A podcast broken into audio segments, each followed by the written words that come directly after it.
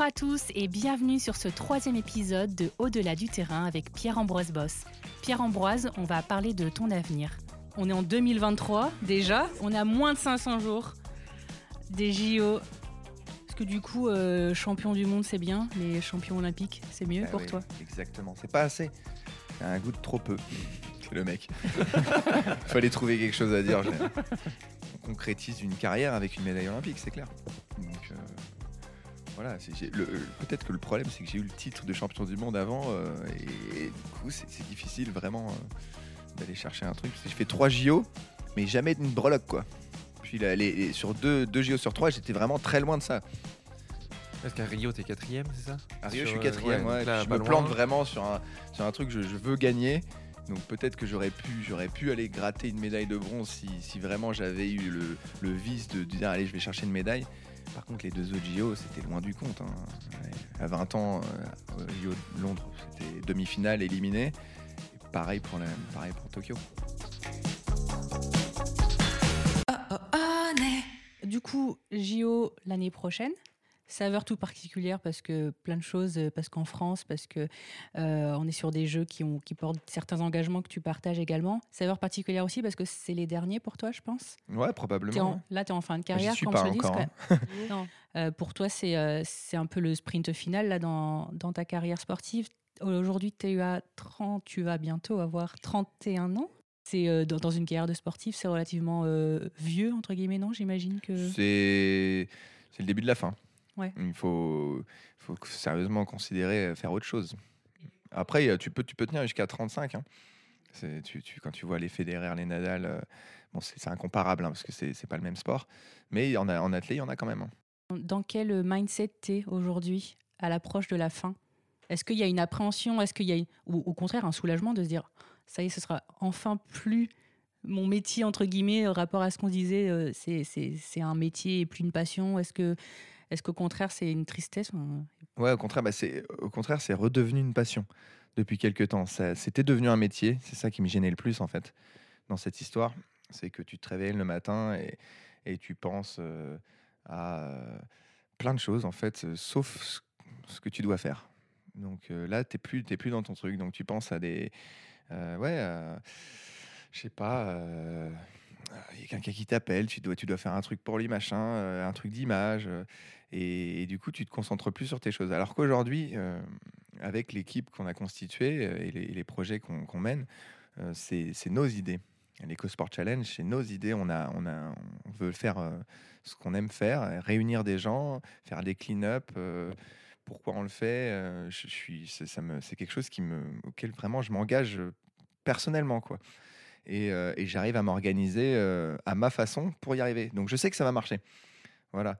Euh, concernant bah, les, JO, du coup, je les prépare, je les prépare avec cette manière de faire maintenant. Donc, le plus difficile, c'est d'y rester et, à nouveau avoir cette bah, passion du truc. tu vois, ne pas se faire dépasser en course, par exemple, c'est un truc. Moi, pendant des années derrière, euh, j'avais plus rien. Ça me faisait plus rien de me faire dépasser. C'est ce qu'il y a de pire. C'est le pire défaut pour un sportif, quoi, de plus avoir cet ego, cet orgueil euh, euh, mal pla- bien placé, on va dire.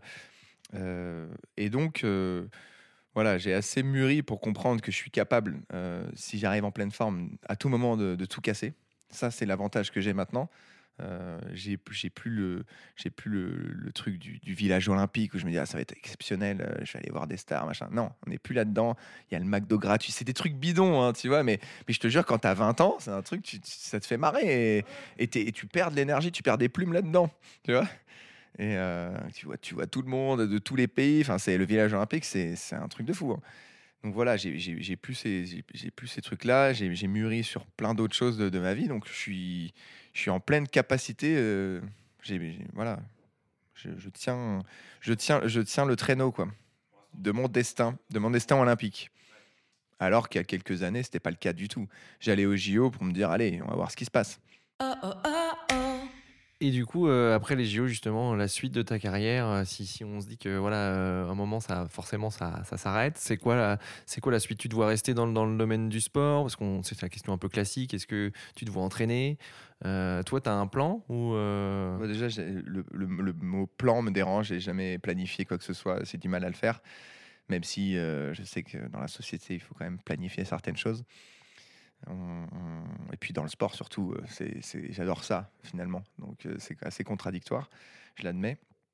Il y a... Je veux pas être commentateur, ça c'est sûr. Je ne le serai pas, c'est pas, pas quelque chose qui me plaît. mais par contre, je sais que je suis relié aux gens. Il va falloir des gens autour de moi. C'est pas quelque chose. Je veux pas créer des choses dans ma, bulle. Je veux proposer et je veux aider.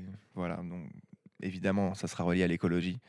Euh, continuer euh, sur ce qu'on est en train de faire avec les EcoSport Challenge euh, parce qu'on a des idées à chaque fois. Donc, c'est en train de c'est en train d'évoluer là-dessus et ça j'en suis j'en suis vraiment fier avec Brian qu'on soit à l'initiative de, choses comme ça Maintenant, le sport s'arrêtera pas là, hein, tout de suite. Hein. Tu parlais de coaching. C'est vrai que j'ai coaché, j'ai coaché une fille qui s'appelle Libellule. C'est une meuf qui, est sur TikTok, Instagram. C'est une influenceuse, en fait, qui a des messages très positifs, exceptionnels, cette fille. Je l'ai coachée sur un D-Born et j'ai compris des choses, en fait. Elle, ne vient pas du milieu du sport.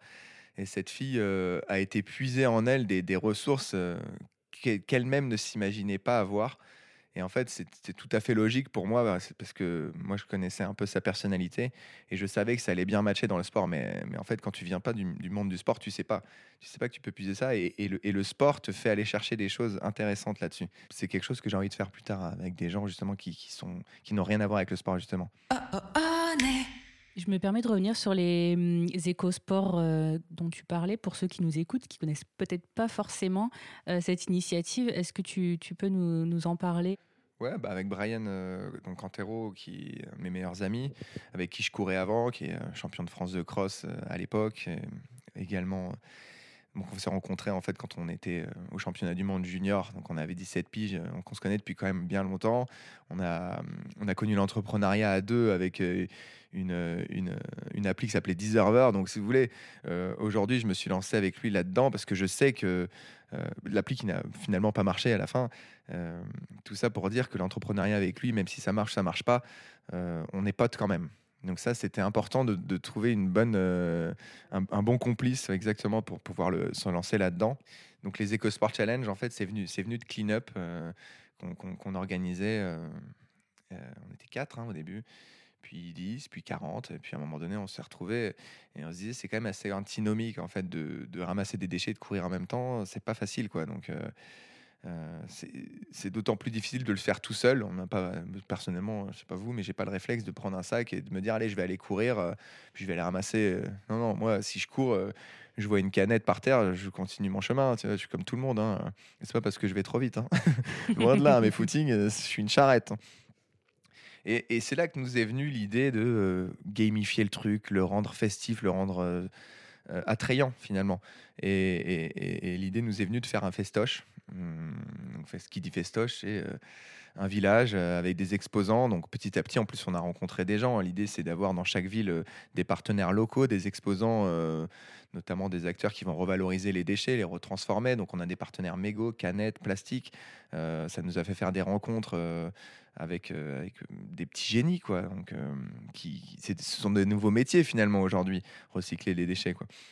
Euh, donc voilà, pas que. Hein, euh, donc festival sportif et culturel pour l'environnement. Donc euh, culturel puisque on amène une petite touche. On essaie d'avoir des fripes. mais on amène une touche avec un mec qui fait une toile tout au long de la, journée autour du mégot. Voilà. On a, on a, en fait, on a, on a scindé l'événement en deux. Le matin, c'est le challenge entreprise. Donc, on, amène des entreprises euh, qui vont faire un team building, une sorte de team building. Donc, ils, réunissent entre 10 et 15 personnes. Et, euh, dans chaque team, euh, on va amener un ambassadeur voilà, qui, va être, ça peut être justement Libellule qui, qui, a participé deux fois, ça peut être des acteurs du monde du cinéma, des influenceurs, des sportifs pros, bien sûr, puisqu'on vient de là, donc c'est assez facile pour nous de les avoir.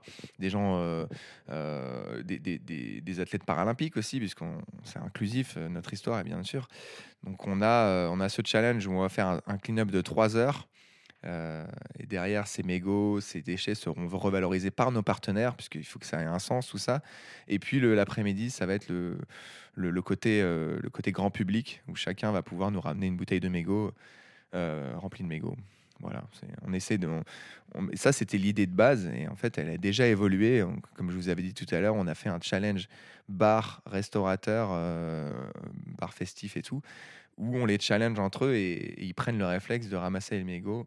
Pour, euh, qu'on a pris le mégot parce que c'est le, le, le déchet le plus polluant en fait aujourd'hui. Un mégot, c'est 500 litres d'eau, donc c'est plus parlant. Et c'est celui qui c'est le plus terrible en fait. Donc voilà. Et cet engagement pour l'environnement, il- tu l'as depuis, tu l'as un peu porté euh, depuis toujours ou tu as eu un déclic Vraiment, je l'ai- à un moment je donné. l'ai- Je l'ai toujours plus ou moins eu. Le déclic, je l'ai eu avec le le clean-up.